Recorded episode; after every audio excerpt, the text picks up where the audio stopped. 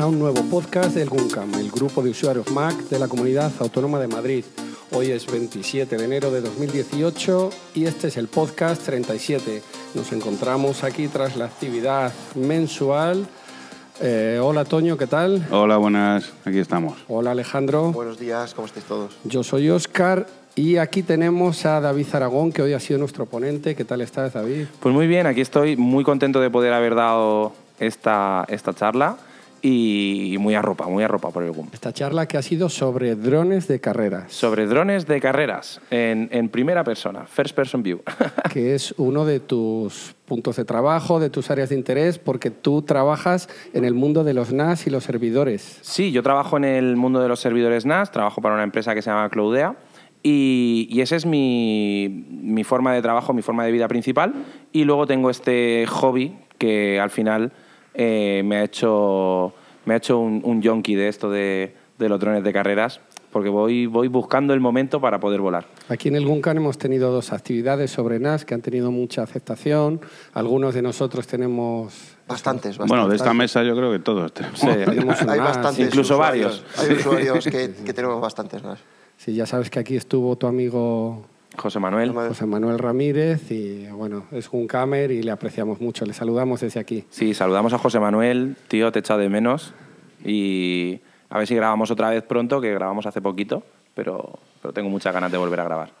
Bueno, pues cuéntanos eh, cómo una persona como tú le llegó a interesar, a entusiasmar el tema de los drones. Pues yo con 11, 12 años empecé en el tema del aeromodelismo porque mi padre era muy aficionado y volaba, eh, comencé como todo el mundo volando aviones entrenadores de, de ala alta, ¿vale? Como la típica Cessna esta que vemos en, en, en la tele cuando sale un... El que está practicando, el, el que típico está practicando con y tal, el profe. al ¿vale?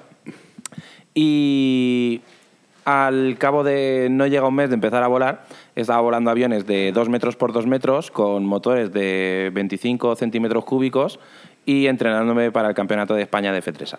Pero todo eso ha cambiado bastante, yo creo. De los drones a lo que era eso... Aqu- Aquello por aquel entonces, para que os hagáis una idea, las, las emisoras y los receptores iban en AM y eh, no había electrónica. Era un emisor, un receptor, servos y ya está. Y los motores de explosión. Era dirección y motor. Era, exacto. Había cuatro canales y Nada ya más. está. No había más. Y además también, pues luego volé helicópteros y todo esto. Y al final, eh, hace un año y medio o así, vi el tema de, de los drones, eh, espe- específicamente el tema de los drones de carrera. Me llamó mucho la atención. Me compré un dron de segunda mano por 100 euros y al día siguiente ya le tenía puesto el FPV, la, la cámara y todo esto, y me había comprado una cafas. Y directamente comencé a volar en, en modo manual, cosa que no suele hacer la gente, pero porque yo ya tenía... Tenías práctica de los aviones. Exacto. Y, y me enganché, me enganché, me enganché, y ahí veis que tenemos una mesa llena de drones, con cinco o seis drones, tres pequeñitos, tres grandes y más en, en camino. Claro, pero esto es distinto a lo que todos conocemos como drones, pues conocemos el de DJI o el Mavic, que son los que más puedes ver por YouTube, esto es otro rollo. Yo por lo que he visto es más, pues es lo que tú dices, a correr. Esto es eh, la búsqueda continua de, de hacer algo más, de subir eh, A tiempo, vamos, más rápido, de hacer más florituras que otro y al final en el tema de las carreras es correr, correr, correr, correr y luego está el tema de la- del estilo libre o freestyle que es hacerlo bonito, hacer que el, el movimiento fluya, que todo tal y, y la verdad es que es, mm, es apasionante cuando, cuando estás metido en el tema. Pero que además tiene su lado cacharrero, como somos todos aquí. Luego tienes que eh, saber, eh, para todos estos, estos drones que te he visto, eh, tienes que meterle mano por todos lados. O sea, tienes que saber un poco de soldar, tienes que soldar, tienes que preparar placas, eh, chasis y luego buscar componentes que sean más livianos. O sea, que al final Sí. tiene dos, dos vertientes, la vertiente de competición y la vertiente de, de, de cacharreo, ¿no? Sí, a ver, eh, aquí tenemos eh, que, va- que jugamos un poquito con, con el rollo do it yourself, o sea, hazlo tú mismo, ¿no? Yo para montar un dron directamente compro las piezas, ¿vale? Por todas por separado, lo monto, todo soldado, eh, tienes que saber un poquito de electrónica mínimo, Mínimo, Soldar un cable en una placa. mínimo algo de electricidad. De no quemarlo, vamos. De, de tener en cuenta positivo o negativo, saber utilizar un tester para como mínimo comprobar polaridades. Sobre todo con estas baterías que usáis. No puedes andar con cortos ni con cosas así. Exacto. A mí yo he quemado como tres o cuatro placas. Pero- es normal, que está cacharreando. Pues algo- Exacto. Eh, llegas, conectas, no te das cuenta, tienes un, un- un positivo mal puesto, un negativo mm, que no lo has soldado bien porque no tienes mucha práctica, lo que sea. Aunque a mí realmente soldar se me da muy, muy bien, porque yo también tuve mi época de, de orfebre, estuve, tuve incluso un taller de joyería. Entonces, soldar con estaño es en plan que te, te es muy fácil. muy sencillo, ¿vale? Entonces, eh, simplemente, pues eso, los típicos errores de novato, que no sueldas algo bien, encima no tienes tester, no sabes comprobar continuidad o, o polaridad y todo esto, y al final vas un poco fiándote de vídeos y a lo mejor estás mirando un vídeo y el tío no tiene la misma controladora que tú, lo suelda en un sitio, tú lo sueldas en el mismo y resulta que el, el Sí, no, puerto es otra cosa. Bueno, pero que eso es cacharreo como el que si lo quieres eso te lo compras hecho y ya está. Exacto, a día de hoy hay drones RTF o Ready to Fly, eh, Ready to Fly, perdón, y que se pueden conseguir por 160, 170 euros. El único inconveniente que le veo a comprar un dron ya hecho es que eh, los drones de carrera se rompen. Y si te compras un dron, te vas a volar, vuelas la primera batería y el primer día se te rompe, que es Lo lo, más normal. habitual, Normal. pueden pasar dos cosas. O que te lo ocurres y aprendas a arreglártelo, O que lo lleves a la o que- tienda y te o- cobren. O que lo lleves a la... Bueno, entonces pueden pasar tres cosas. O que lo lleves a la tienda y te, lo, y te cobren una pasta por arreglártelo, cosa que no creo porque no hay muchos... eh, Talleres o- No hay muchas tiendas físicas que sean capaces de, de, de hacer esto, ¿vale? Y en tercer paso, lo más probable es que lo cojas, lo metas en un cajón Y te olvides. y te olvides. Sí, es, bastante, no. es bastante frustrante el inicio. No, pero que al final es como siempre que empiezas, pues empiezas con algo y según aquí donde te metes ya te tiene que gustar el cacharreo. Si no te Exacto. metes en esto, si no te metes un juguete como el que hemos- podemos tener todos, esto es un Sigma, de estos un de Sigma juguete, X5C, le Claro. pone, le pegas cuatro vuelecitos, se te lo lleva al aire y poco más. Y ya está. Te vas para casa con la sonrisa. Claro, te vas a casa con la sonrisa puesta y dices, qué bien que vuelo. A mí me ha llamado mucho la atención el tema de esas gafas que parecen como de realidad virtual, Sí. porque claro, lo poco que nosotros conocemos del tema cuando tú tienes un dron como el Mavic, que es un dron comercial así El que conocemos todos. bueno, sí, pero y tú ves en la pantalla de tu dispositivo lo que ve el dron, pero Sí. es que tú lo estás viendo como si fueran unas gafas, ¿no? Tú estás Entonces, volando en él. como si estuvieras Estás dentro en de él y, y el tema de las piruetas y el mareo La sensación, la sensaci- la sensación del vuelo en FPV, eh, llegas a generar adrenalina, literal. O sea, llega a darte subidón. No, yo entiendo que, que te metes dentro del vuelo, es que estás dentro del vuelo. Entonces estás, es, es muy inmersivo, ¿vale? Incluso a día de hoy hay, hay emisores de vídeo que emiten también el audio, lo que pasa es que es muy, muy baja calidad, ¿vale?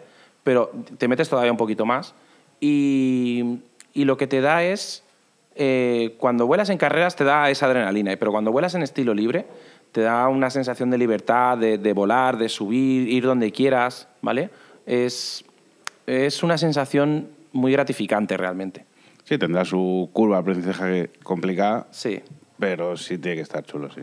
La curva de aprendizaje eh, para mí fue relativamente sencilla, ¿vale? En, en dos, tres semanas estaba ya volando a un nivel mm, bajo aceptable, ¿vale? Pero yo a día de hoy, pues no es que tenga un nivel muy alto, porque tampoco le dedico el tiempo necesario, pero ya tengo un nivel lo suficientemente alto como para disfrutar y hacer lo que quiera, que es lo importante. ¿Y a día de hoy aquí en España hay gente que pueda vivir de esto? No. No, esto es hobby ahora mismo. Pero Eh, si hay competiciones a nivel nacional o qué es lo que tú participas, ¿qué es exactamente? Eh, yo actualmente no puedo participar en competiciones porque mi trabajo no me lo permite y no por, no por simplemente por mero tiempo. ¿no? Eh, como sabéis, también hago eventos los fines de semana, grabo vídeo y todo esto. Y, y trabajo prácticamente todos los fines de semana y no, no tengo tiempo para ir a ningún evento.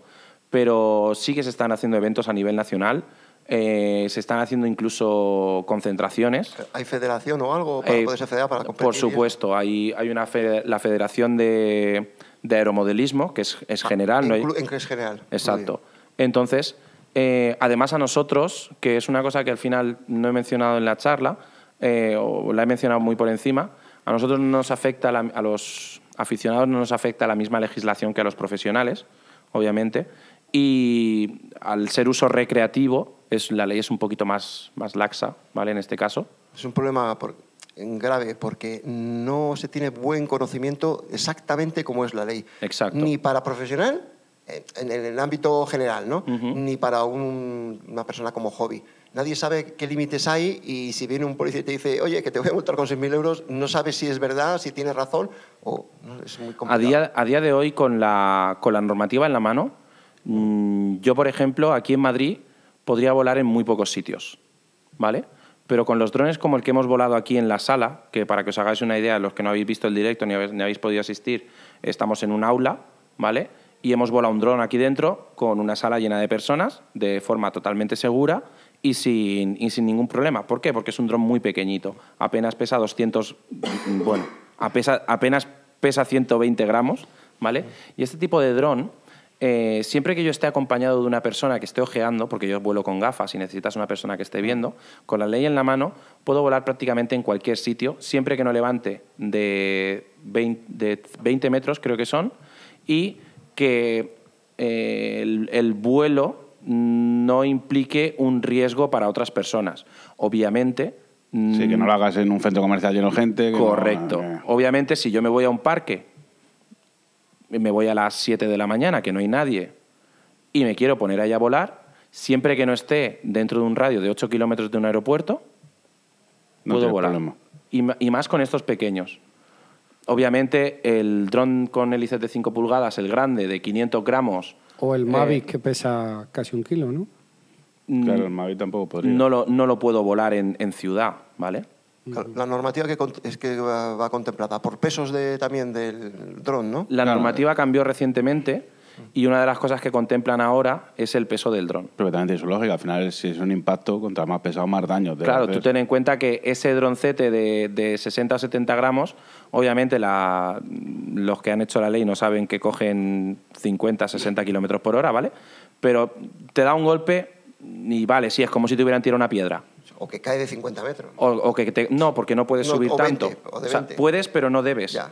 Eh, que te caigan Sí, la pero cabeza. que, que lo más que no te mata, vamos. No te mata. O sea, te- es como si te tiran una piedra, no te van a matar de un pedrazo. Claro, te puede hacer mucho daño, te puede hacer una herida, pero no te uno de medio kilo sí te puede dejar ahí en el sitio. Eh, un dron de medio kilo a 100 kilómetros por hora lanzado te deja en el te sitio. deja tieso. Y además, mm, Pierdes no lo vais a ver en el podcast. o sea, Corta- corta las hélices. Pero las hélices hacen pupa, ¿vale? Les estoy enseñando una herida que llevo en la mano, que es de hace prácticamente un año y todavía tengo una, una cicatriz ahí bastante... No, sí que al final.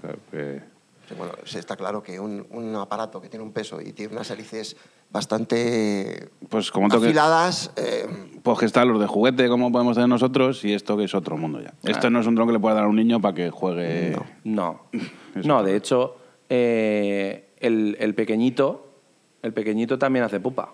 Que sí, que sí, sí. que, que las hélices son, ten en cuenta que el pequeñito al ser los motores más pequeños llevar la hélice más pequeña necesitan muchísimas más revoluciones Revoluciona más. entonces eh, Da más vueltas. eh, está a 6.000 revoluciones por minuto y eso por, por poco que quieras eso corta Sí, sí, que sí, que sí. Como si ponen un trozo de cualquier cosa a 6.000 Que revoluciones. se lo un poco digan a corta. Justin Bieber, que hizo así a un dron con la mano, fue a por él. Ujú.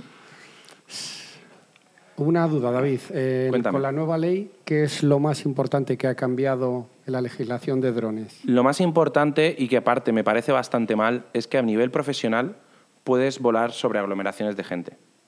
Ajá. Esto, eh, para mi gusto, eh, si. Vamos a ver. Si lo tuviera que hacer yo, y lo tuviera que hacer, y cuento con que yo tengo dos dedos de frente, comprendo los riesgos y todo esto, tengo cierta experiencia en el, en el radiocontrol en general, me da igual que esté volando un Mavic, que esté volando cualquier tipo de dron, eh, no lo vería tan mal. Pero a día de hoy la persona que... eh, bueno, y por supuesto para volar a nivel profesional necesitas un título, ¿vale? Sí, se te saca el pil- título de piloto de dron, ¿no? Exacto.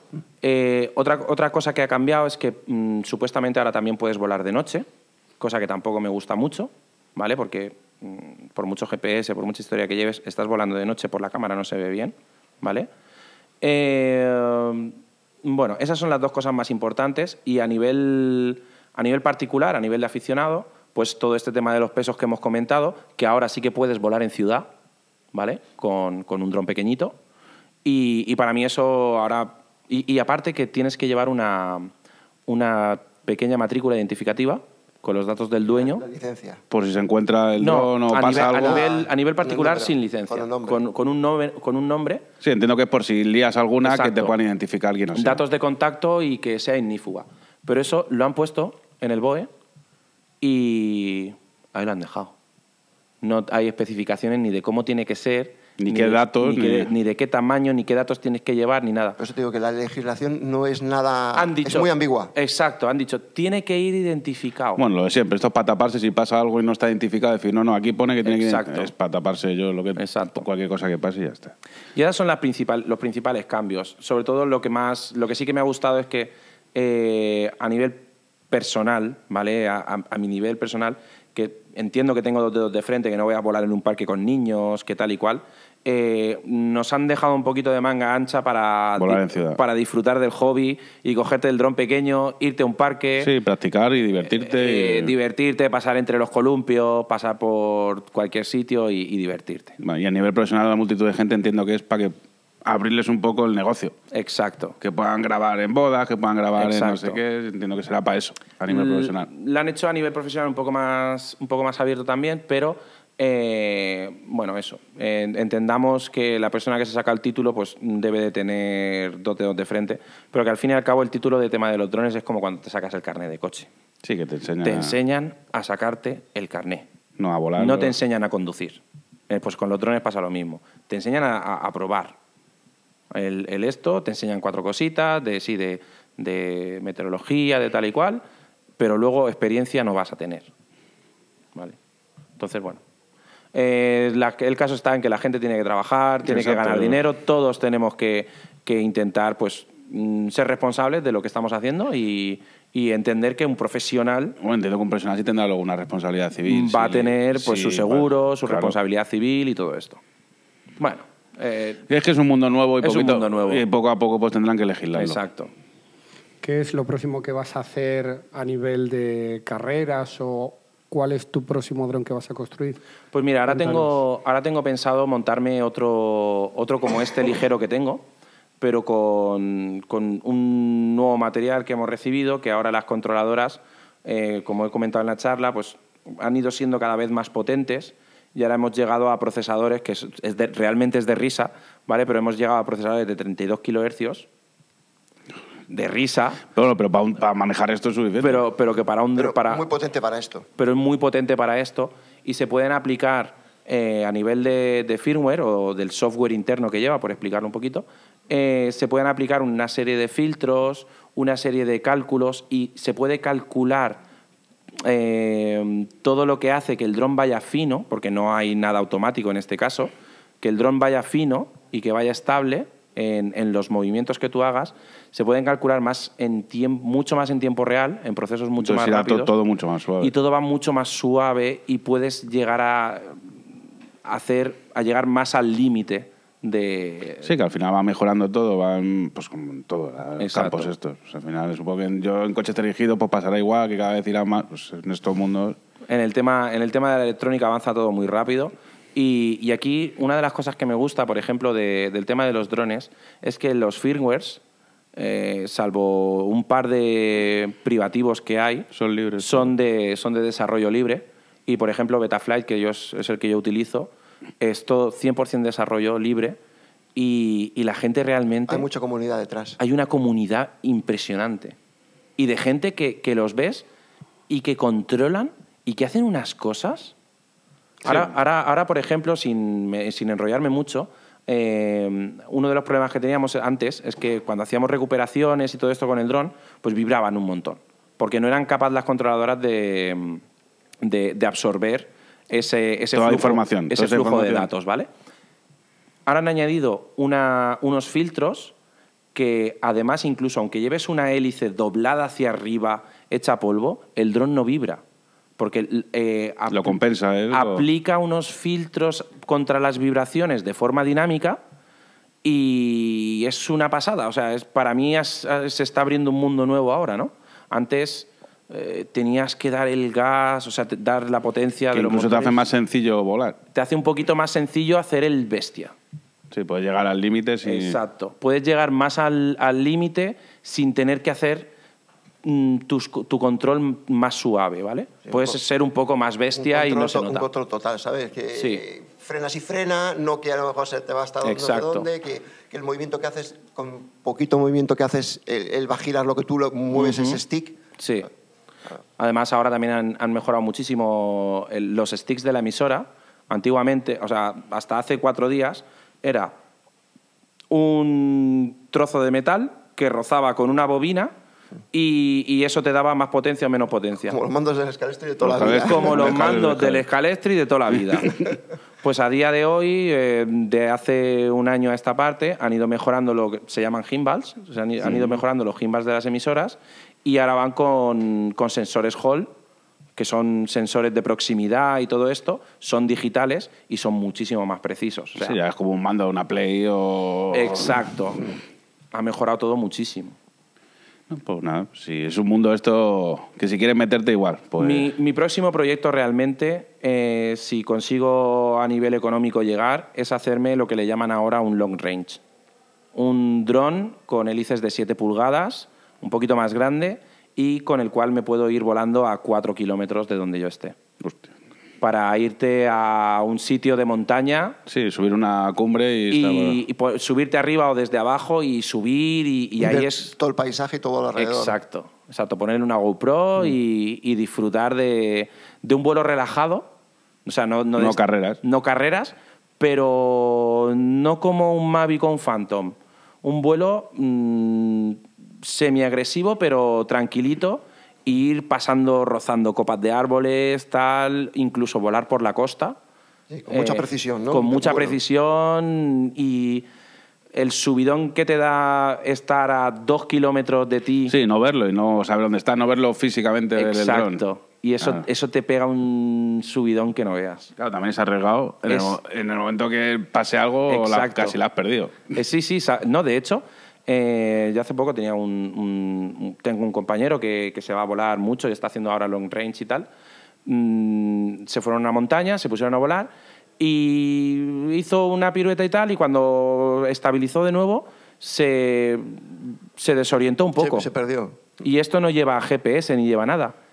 Y se pensaba que estaba bajando por la ladera en dirección hacia donde estaban Y y, realmente se iba por el otro lado y perdió el dron. Claro, es que- Pero Qué él- penita tiene que dar eso. Sí, porque son 500 pavos, eh, Claro. un, un long range mínimo. Lo- y el trabajo que le metes. Y el trabajo de montarlo también. Sí, las horas ya las pones gratis. El, el pequeñito que habéis visto, que está montado con mucho cariño, es- lo he montado un poquito más estético para que quedara bonito, para enseñarlo aquí y tal, porque los otros veis que, aunque están bien montados, están curradísimos, porque son drones que ya tienen un tiempo y a base de leches pues hay que ir poniendo parches, ¿vale? Eh, ese lo monté con, teniendo experiencia en una hora y media, dos horas lo tienen montado. Sí, pero ya son dos horas de... Pero son dos horas de estar- Sabiendo. de- dos horas al 100% dedicado a eso, sin despistarte, sin WhatsApp, sin historias y, y sabiendo lo que estás haciendo. Claro, Porque es que el que lo monta sabe lo que es. O sea, no es. Tú, a ti te hace fastidia perder un dron que compras en una tienda. Si Hombre. encima compras las piezas y te lo montas tú, es como si encima lleva tu cariño. Y, Hombre. y se va el cariño a. Lleva tu cariño y tu trabajo y, y que no que al final eh, yo ya te digo eh, estos drones a nivel estético Pero yo creo que no se busca eso. no se busca o sea Claro, realmente No- porque no- tú no lo ves- ni lo ves volar o sea tú, tú vas montado entonces Es la eficacia, se busca la eficacia. Se busca la eficacia, se busca que sea rápido, que tenga una aerodinámica dentro de que los drones son lo más antiaerodinámico del mundo, ¿vale? Pero que tengan una aerodinámica compensada y tal, y que, y que corran y que te dé que te dé sensaciones y, y que puedas darle. Yo muchas cosas más, ilusión, no, no ilusión, pero vamos, que hay muchas cosas de las que dicen me suena mucho a la gente, yo monto en moto, gente que monta en circuito Sí. en moto. Muchas Sí. de las cosas que dices es muy parecido. Es igual. Buscan el rollo de la moto, bajarle peso para que vaya mejor, no sé qué, las sensaciones y me, todo lo- muchas cosas de las que dicen me hace referencia siempre a Sí. gente que monta en circuito en moto. Tú hazte una idea que cuando yo vuelo el, cuando yo me voy a volar y vuelo el, el dron de carreras que pesa 220 gramos sin, sin batería, eh, Luego me pongo a volar el, el que pesa 550. Y ¿vale? nota. ¿eh? Y, y- y es que es un cambio brutal. Porque cuando tú vuelas con el, con el ligero, eh, además que lleva un ángulo de cámara muy alto y tal, es pura aceleración continua sin, sin tiempo a pensar ni si- sin tiempo a, a hacer otra cosa que no sea estar centrado 100% en volar. No, en el momento que te despistes la jodido. En el momento que te despistas, te comes algo, seguro. Y pasando por puertas, por ejemplo, como cuando volamos con las puertas pequeñas, que no son como las de competición, que son de 2 metros por 2 metros, que volamos con puertas de 90 centímetros por 90 centímetros, pues pasar a 80 kilómetros por hora por un agujero de Claro. 90 centímetros es la leche. Es la leche. Yo, yo he visto carreras ya profesionales Sí. y, como, y en, in- en indoor la- que ser, tiene que ser- DRL. tiene que ser algo bestial, porque encima en indoor el espacio es mucho más reducido. Sí. O sea, los giros tienen que ser mucho más ajustados. Y, En- en y la- tienes- eso sí, tienes que volverte loco. con la- eso sí que tiene que dar mareo. En la, en la DRL, además, que te hagas una idea, eh, tienen, llevan drones, estos son de 210 milímetros, como cuando mides una televisión, eh, que se mide en, Diagonal. en diagonal, pues los drones que yo llevo son de 210. Pues lo de- los de la Drone Race League son de 250, llevan baterías menos potentes que estas, o sea, realmente son drones que tiran menos, pero eh, lo que hacen es acojonante. Yo no sería capaz de volar con esos drones así. De hecho, uno, uno de, los, de los que participan en la Drone Race League, que además te pareces un montón a él, que lo sepas, luego lo buscamos, se llama, el chico se llama Nurk, y, o sea, su nick es Nurk, es un tío que es una máquina, ves su canal de YouTube y hace cosas que yo me quedo impresionado, y dice que volando en la Drone Race League con un dron como el que yo tengo, con un dron de carreras de verdad, sería ya la leche. Porque van incluso despacio. O sea, para ellos, van despacio. Lo que tú ves que van a toda Es leche. que, es que marea. Van Es que marea. Lo único que ves que sí es verdad que si en muchos sitios de las, de las puertas por las que pasa eso tienes fallo, tiene una red. Sí. Se quedan colados en una red. Dice, bueno, por lo menos no, mm, no se me estropea. Pues ¿no? para que te hagas una idea, eh, parecen pequeñas, pero son de 3 metros por Sí, 3 sí, metros son- en la son- DRL. sí, sí. Por eso van tan lijados. Eh, ya te digo, nosotros aquí, las puertas, eh, digamos, normales para aquí son 2 metros por 2 metros. Y yo ahora mismo, si vuelo en, cuando vuelo con compañeros que sí que tienen puertas oficiales, por decirlo de alguna forma, eh, me da la sensación que estoy pasando por la puerta de una iglesia, tío. Sí, que no, no le ves Claro. complicación. No le veo complicación, entonces vamos pues con mogollón de ángulo y motor. va, Va, va casi plano. Vas casi, vas casi vertical contra, contra el suelo y vas eh, dándole cera continuamente y eso también está muy chulo. Porque de la otra forma, cuando volamos con puertas pequeñas, es puro control. Claro, es que yo creo que son otro- es velocidad o, o manejo. eh. Exacto. Claro, es que son distintos. Son De- dos técnicas distintas. Dos técnicas diferentes, sí. Claro. Es muy chulo. David, vamos a dar un cambio de tema y nos vas a hablar del mundo de la impresión 3D, donde llevas metido, al menos que yo sepa, dos años. Sí, un par de años. Y cuando yo te empecé a seguir en esto, eh, yo también me hice con una impresora, lo recuerdas para el colegio. Aquí Sí. en el Guncam también Alejandro y Algunos varios tienen. hemos tenido, otros tienen. impresora también. Tú también. Pues fíjate, eh, ahora mismo ya ha avanzado mucho la cosa, ¿no? Sí. En tu estudio y tienes tres impresoras. Háblanos un poco de cómo, cómo iniciaste tu experiencia en este mundo de la impresión 3D. Pues yo empecé eh, como, como se intenta empezar en todo, ¿no? Intentando montarme una impresora 3D por el menor dinero posible y al final me, me acabé gastando 500 euros en una Prusa i3 Steel, que es muy, muy similar a la que tú compraste para el, para el centro. Y, al final me la monté yo prácticamente solo, porque compré un kit que por desgracia no venía tan preparado como venía el tuyo y recibí prácticamente conectores, rollos de cable, motores y un montón de tornillos y bastante pocas instru- instrucciones, ¿vale? Me tocó pelearme con eso un montón porque ¿Tú no tenías los vídeos que yo sí no, tuve para montar? no tenía esos No vídeos tan extensos. Lo compré en otro sitio y, y am- lo puedo- además lo voy a decir, eh, yo ahora no, por, no conocía HTA 3D y ahora mismo mi, mi centro de compras es HTA prove- 3D. tu proveedor, que se puede es mi proveedor de compras HTA 3D, donde compro filamento, donde compro todo. Y, y la verdad es que fue muy complicado el inicio. Y te voy a hablar del principio y de, entre no el final, pero de, de lo actual. ahora mismo me he comprado una impresora que he comprado por, por GearBest. La he recibido en casi dos meses, es el único inconveniente. Y me he gastado 400 euros, pero cuando ha llegado he puesto ocho tornillos Es enchufar y listo casi. y ha empezado a funcionar. También te digo, eh, y ajustar un poco y ya está. la, ya primera, la primera calibración básica de- Calibración. De, de calibrar la cama, la altura de tal y tal, le- los finales de carrera y todo, y todo eso, pero viene con todo, viene hasta probada. Sí, que ya. pues, Nos eh, comen los chinos. Ya. O sea, no, pero es bueno como la Bueno, pero hay- tendré que beneficiarnos también de ellos, ¿no? Sí, eh, de hecho, hoy, me- esta mañana me estaba mandando mi mujer, eh, que está Tony de testigo, eh, unas fotos de cómo había terminado una impresión que llevaba 36 horas imprimiendo en la impresora grande, que tiene un, un área de impresión de 300 por 300 por 400, ¿vale? Sí, grande, sí. y tengo tres en mi casa. El, el logotipo de impresión 3D Pro que tengo en la mesa, que lo he tenido durante toda la exposición, está hecho con la, con la impresora nueva y, y lo veía y se veía perdido dentro de la cama. O sea, es pequeño. No lo hice más grande porque me daba pereza tenerlo más tiempo imprimiendo, pero y porque eso, era para mí. eso es otra parte que eh, ya debe de participar en esto, si no, yo no entiendo todo esto, porque vamos, sabemos todos cómo estamos en nuestras casas, como para encima que decir a tu mujer, sácame unas fotos de la impresión, dice, "Eh". Te pires, hombre. Eh, esta tarde, eh, mi, mujer es una, mi mujer es una santa. Además, eh, mi mujer es un poquito mayor que yo, tiene, tiene 13 años más que yo, más o menos. Y, y mi mujer es una santa. Yo esta tarde le voy a decir, cariño, por favor, ¿puedes ir a la impresora, quitar esa impresión que lleva mm, casi 40 horas imprimiéndose? Ella se coge su, su rasqueta, le, le da por Sí, que debajo, le has la saca. cómo Exacto. quitarla. Y yo me conectaré por escritorio remoto a mi ordenador, pasaré el archivito que hay que pasar, que es un G-code, a la tarjeta, a la micro SD, y ella la pinchará en la, y a seguir. en la tarjeta, o Y sea, un eh, archivo la pinchará y con la ruletica irá y lo pondrá a imprimir. Se esperará a ver que la primera capa se imprima bien y ya se irá. Tan tranquila. Eso es trabajo en equipo. Claro, es- eso- Difícil, pero difícil de conseguir. ¿eh? o sea, estoy enamorado de ella por algo y no solo por estas cosas. Qué guay. Eh, Bueno, pues ahora, ahora deciros que tengo tres impresoras 3D. Tengo una P3 Steel, una tipo Core XI, que el que no esté muy metido no va a saber mucho lo que es, pero bueno, es otro tipo de impresora. Y tengo esta nueva que fue comprar y listo, y que me está dando mucha satisfacción. Estoy pensando en vender incluso la Core XI para hacerme con otra de estas. ¿No te llama la atención la- el, el tema resina?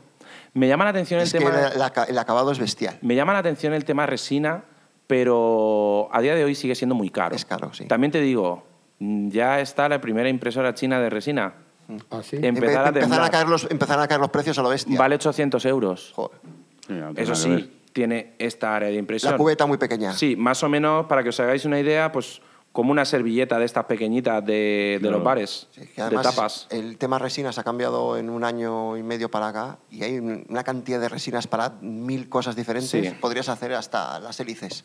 Yo me acuerdo cuando, cuando yo empecé en el, el- Cuando yo ya estaba terminando mi, mi etapa de la joyería, eh, yo empecé a hacer diseño en 3D de, de piezas de joyería de cosas que era incapaz de hacer a mano. Porque, hombre, obviamente, algo que sabía hacer a mano no lo iba a diseñar en 3D para, para tal. Y de esto te estoy hablando cuando yo tenía 18 años, tengo 35, las matemáticas se me dan mal, eh, ¿vale? Pero más o menos hace unos mm, 10 y pico años, ¿vale? Eh, yo ya pedía eh, ese modelo impreso, en, o sea, ese modelo en 3D, yo ya lo mandaba a una empresa De prototipado. de Rápido. prototipado que me lo hacían en cera. Ujú. Y era como una impresora 3D, pero de cera. Y luego eso, pues, eh, por, una, por un, pro- un pro- un proceso que se llama eh, microfusión a cera perdida, pues, Pues ahora, se- ahora han sacado tenía el modelo. resina, han sacado en las de resina, en las de resina han sacado ya una que es, que es cera ya. Exacto. Porque no las resinas eh, se hicieron pruebas, pero no vulcanizaban. O sea, Exacto. se quedaban en, el- en lo que es el crisol y no, Exacto. terminaban, y entonces no salían. Pero ahora sí que ya hay ceras y están sacando con resinas sin problemas. Todo eso Exacto. todo- que eso todo ha cambiado una barbaridad. Eso todo ha cambiado una barbaridad y, y seguramente dentro de, dentro de unos años en temas de diseño de, mm, de bisutería y todo esto, Eso será el... el- el- ya, ya se está, sal- ya está saliendo todo ya así. se está haciendo seguro. El- porque es que, claro, el, el problema es que está abierto un campo No, pero muy me, grande. me refiero a, eh, a nivel un poquito menos industrial, o sea, a nivel de, de decir, Claro, lo que te digo, abierto un campo muy grande. Antes tenías que ser, eh, llevar muchos años de un oficio para poder controlarlo. Ahora, cualquier chaval que va a un instituto que tiene clases de diseño 3D y que va a un- a unos cursillos, se está sacando sus piezas y se la- o se lo manda a prototipar o se compra una impresora. Y te digo una cosa aún, aún más impresionante. Yo mm, no he estudiado nada de 3D y llevo como, mm, bueno, ya te digo, hace casi 20 años que empecé con el tema del 3D a utilizar Rhino, Rino, rinoceros ahora... rinoceros, que ahora ya, eh, Hay, hay el plugins, tienes el Rhino All, entonces ya vas más enfocado a ya vas un poquito mejor, pero eh, yo cuando empecé lo hacía a pelo con Rhino y aprendí a hacerlo yo solo. Y a día de hoy con cuatro vídeos de YouTube, macho, si es que aprendes a hacer cualquier cosa. Bueno, Obviamente tener estudios te va a ayudar. Pero que hoy aprendemos nuestra generación. Ya. La que a- de antes no es lo mismo, ¿eh? No, no, no, no, no, no, no, que va, ni mucho Porque menos. nosotros sí estamos acostumbrados a tener que aprender a hacer las cosas. Exacto. Y la Claro, generación de nosotros ahora no lo conjugamos en lo que es manual con la informática. Los de ahora solo saben la informática. Exacto. Y eso te da un plus de ventaja. Hombre, tú ten en cuenta que cuando yo trabajaba la joyería, por ejemplo, aunque nos estamos yendo un poquito de tema, pero cuando yo trabajaba la joyería, eh, 100% artesanal. O sea, no teníamos otra cosa. De hecho, yo aprendí a la, la orfebrería de mi abuelo y, y me enseñó a nivel artesanal. Bueno, y tú ahora, las empresas 3D, eh, eh, ¿para qué uso las das? Yo ¿Es las, algo profesional o solo es lúdico? Déjale, déjale tu micro, Alejandro. Es que hay unos cortes. Sí, ¿Solo, solo es, tiene, ¿Lo usas para algo profesional o solo es lúdico para ti? Yo a día de hoy estoy haciendo un- una mezcla, ¿vale? Tengo, las tengo para mi servicio, para mi servicio propio de mis, de mis cositas, de mis piezas, para mis drones y mis caprichos. Y además eh, doy servicio de impresión 3D a varias empresas. Eh, por ejemplo, IA, IA Race, que es la empresa esta de, drones con la que trabajo, todas las piezas que incluyen en para su- en 3D, que incluyen en sus kits, las imprimo yo, ¿vale? Que las imprimo normalmente en un material flexible que se llama TPU. Y, luego, pues, una empresa de aquí de Madrid, por ejemplo, que me pide unas cajas que han diseñado ellos para una electrónica 100% personalizada, para unas cosas suyas, y cada cierto tiempo me piden 10, 20 cajas. Y cosas como lo que me pasó el otro día, que a través de una plataforma que se llama 3D Hubs, no sé si la conocéis, pues me hicieron un pedido de un. Como soy. Como tengo mi impresora súper grande puesta en esta plataforma, pues un tío de aquí de Madrid, que la impresora 3D de ese tamaño más grande que había, o sea, más cerca que había, era en Alicante. O sea, Sí, que necesitaba algo y te... necesitaba una pieza súper grande que se ha pasado tres días imprimiendo y son pues 150 euros que van Sí, sí, a la saca. sí. Que la tendrás que amortizar también. Además y además le das el... El que paga los 150 euros no le importa porque le saca de algún apuro que le cuesta más que esos 150 euros. Sí, sí, de hecho me voy a pegar, el- le voy a, voy a molestar, entre comillas, a mi mujer que me haga este trabajo porque él tarda casi dos días en imprimir y el martes la tengo que enviar. Claro. O sea, porque todavía tengo que imprimir otra pieza más. Vale. Entonces, Y para cerrar un poco, David, con una impresora 3D o con esas tres que tú tienes, ¿se puede hacer un dron? Eh, sí, sí que se puede hacer. Lo que pasa es que, eh, obviamente, vamos a tener ciertas limitaciones. O sea, podemos hacer un... eh, hay muchos proyectos de gente que se ha hecho drones impresos en 3D, con ABS, por supuesto, el primer requisito. Y siguiente requisito es que si lo vas a diseñar, por ejemplo, tú mismo, no lo puedes diseñar igual que si fuera un chasis de carbono. Tienes que tener en cuenta las... De momento más, más gordo. Exacto. Más gordo de momento. Mm, o a lo mejor no más gordo, pero con una estructura más inteligente. Eh, los, los chasis de carbono son, son básicamente dos planchas de carbono cortadas con una forma concreta. O sea, es lo más sencillo del mundo. Sí, sí, sí, sí. Mm, Yo digo que yo no me van a glorio de diseñar drones porque es dibujar cuatro rayas. Hombre, son 2D, al final es... Es 2D, o eh, sea, claro. no tiene mucho más. Pero para hacer un, un dron con impresión 3D, sí que ya necesitas una estructura más trabajada, teniendo en cuenta resistencias, teniendo en cuenta el tema del material y todo, y es muchísimo más Porque tienes un complicado. material peor. el rollo es que tienes- Exacto, exacto. Tienes un material bastante Incluso a día de hoy se puede imprimir en vinilo. O sea, en nylon, perdón. Que es, bueno, sabe- todos sabemos que es muy resistente, se, se, se utilizan muchas cosas a nivel industrial. Sí, sí, sí, eh, el nylon, incluso para. eh, solo me sale en inglés, gears. Las palomillas, las tuercas. Eh, sí, eh, Sí. engranajes, perdón, Ah. que no me salía. Para engranajes. Bueno, eso lo tenemos en cualquier batidora, algo de eso tiene. Correcto, Tienes correcto. piñones y tienes todo hecho. Pues a día de hoy ya se puede imprimir en nylon. O sea, en, ay, que en nylon. En- pues sí, era- en, Nylon, en ¿no? nylon, ¿no? Hoy en día ya se puede imprimir en nylon, ¿no? Entonces te, te da mucha flexibilidad a la hora de, a la hora de sacar piezas y tal. Pero sí, eh, respondiendo a tu pregunta, se puede hacer, pero tiene sus limitaciones. Eh, al primer golpe ya olvídate del dron, eh, no puedes poner unos motores muy potentes porque en el momento que le das Lo un partir. golpe de gas fuerte, ya no solo que parta, sino que flexa, Flexa. puede flexar y la electrónica se vuelve loca, porque no está haciendo lo que se supone que tiene que hacer, ¿vale? Entonces, es- se puede hacer, pero... Es un complemento muy bueno si tienes de los otros. Exacto. Te lo puedes hacer en plan lúdico, como un proyecto personal, eh, para hacerte a lo mejor incluso un, un, un dron de grabación eh, con vuelo manual que lleve un gimbal debajo y tal, pero no obviamente como un DJI o tal, porque los desarrollos de software también los pagas y todo esto. Pero, pero sí, eso- pues son proyectos chulos que aunar eh, esos dos mundos puede molar un montón. Pues muy bien, David, muchas gracias. Nada, un Ha placer. sido un placer charlar contigo, escucharte hoy por la mañana, que nos hayas traído todos estos drones, que Sí. nos hayamos visto funcionar. Que nos ha abierto otro mundo ya para meter más cuartos y no puede sí, ha sido una experiencia muy chula. Sí, yo la verdad es que he disfrutado mucho, me he sentido muy, muy arropado por todos vosotros y, y realmente pues mm, me lo he pasado muy bien, aunque bueno, la, la presentación ha sido un poquillo técnica en algunos puntos y tal, pero, pero me lo he pasado muy bien dando, dando la presentación, estando aquí con vosotros, el recibimiento que me hicisteis ayer.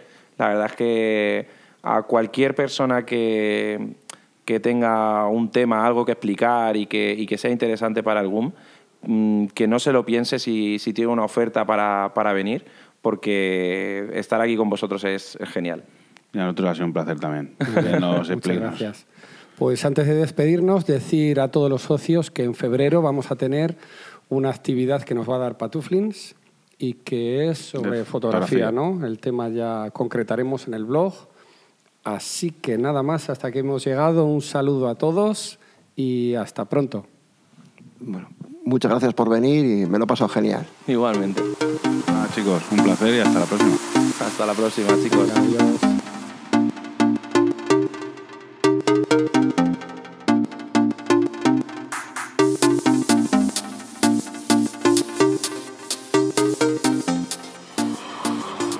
El grupo de usuarios Mac de la Comunidad Autónoma de Madrid no se hace responsable por las opiniones de sus socios o invitados que hablan siempre a título personal. Puedes encontrar este podcast y otros interesantes contenidos, así como los datos de contacto del GUM, en la web www.gumcam.org. Si quieres suscribirte puedes encontrarnos en iTunes y si quieres contactar con nosotros puedes hacerlo mediante la dirección de correo podcast.guncam.org, en la cuenta de Twitter arroba guncam-org, así como en el apartado específico dentro de la página de la asociación Guncam. Te ha gustado este podcast, entra a iTunes y valóranos. valóranos.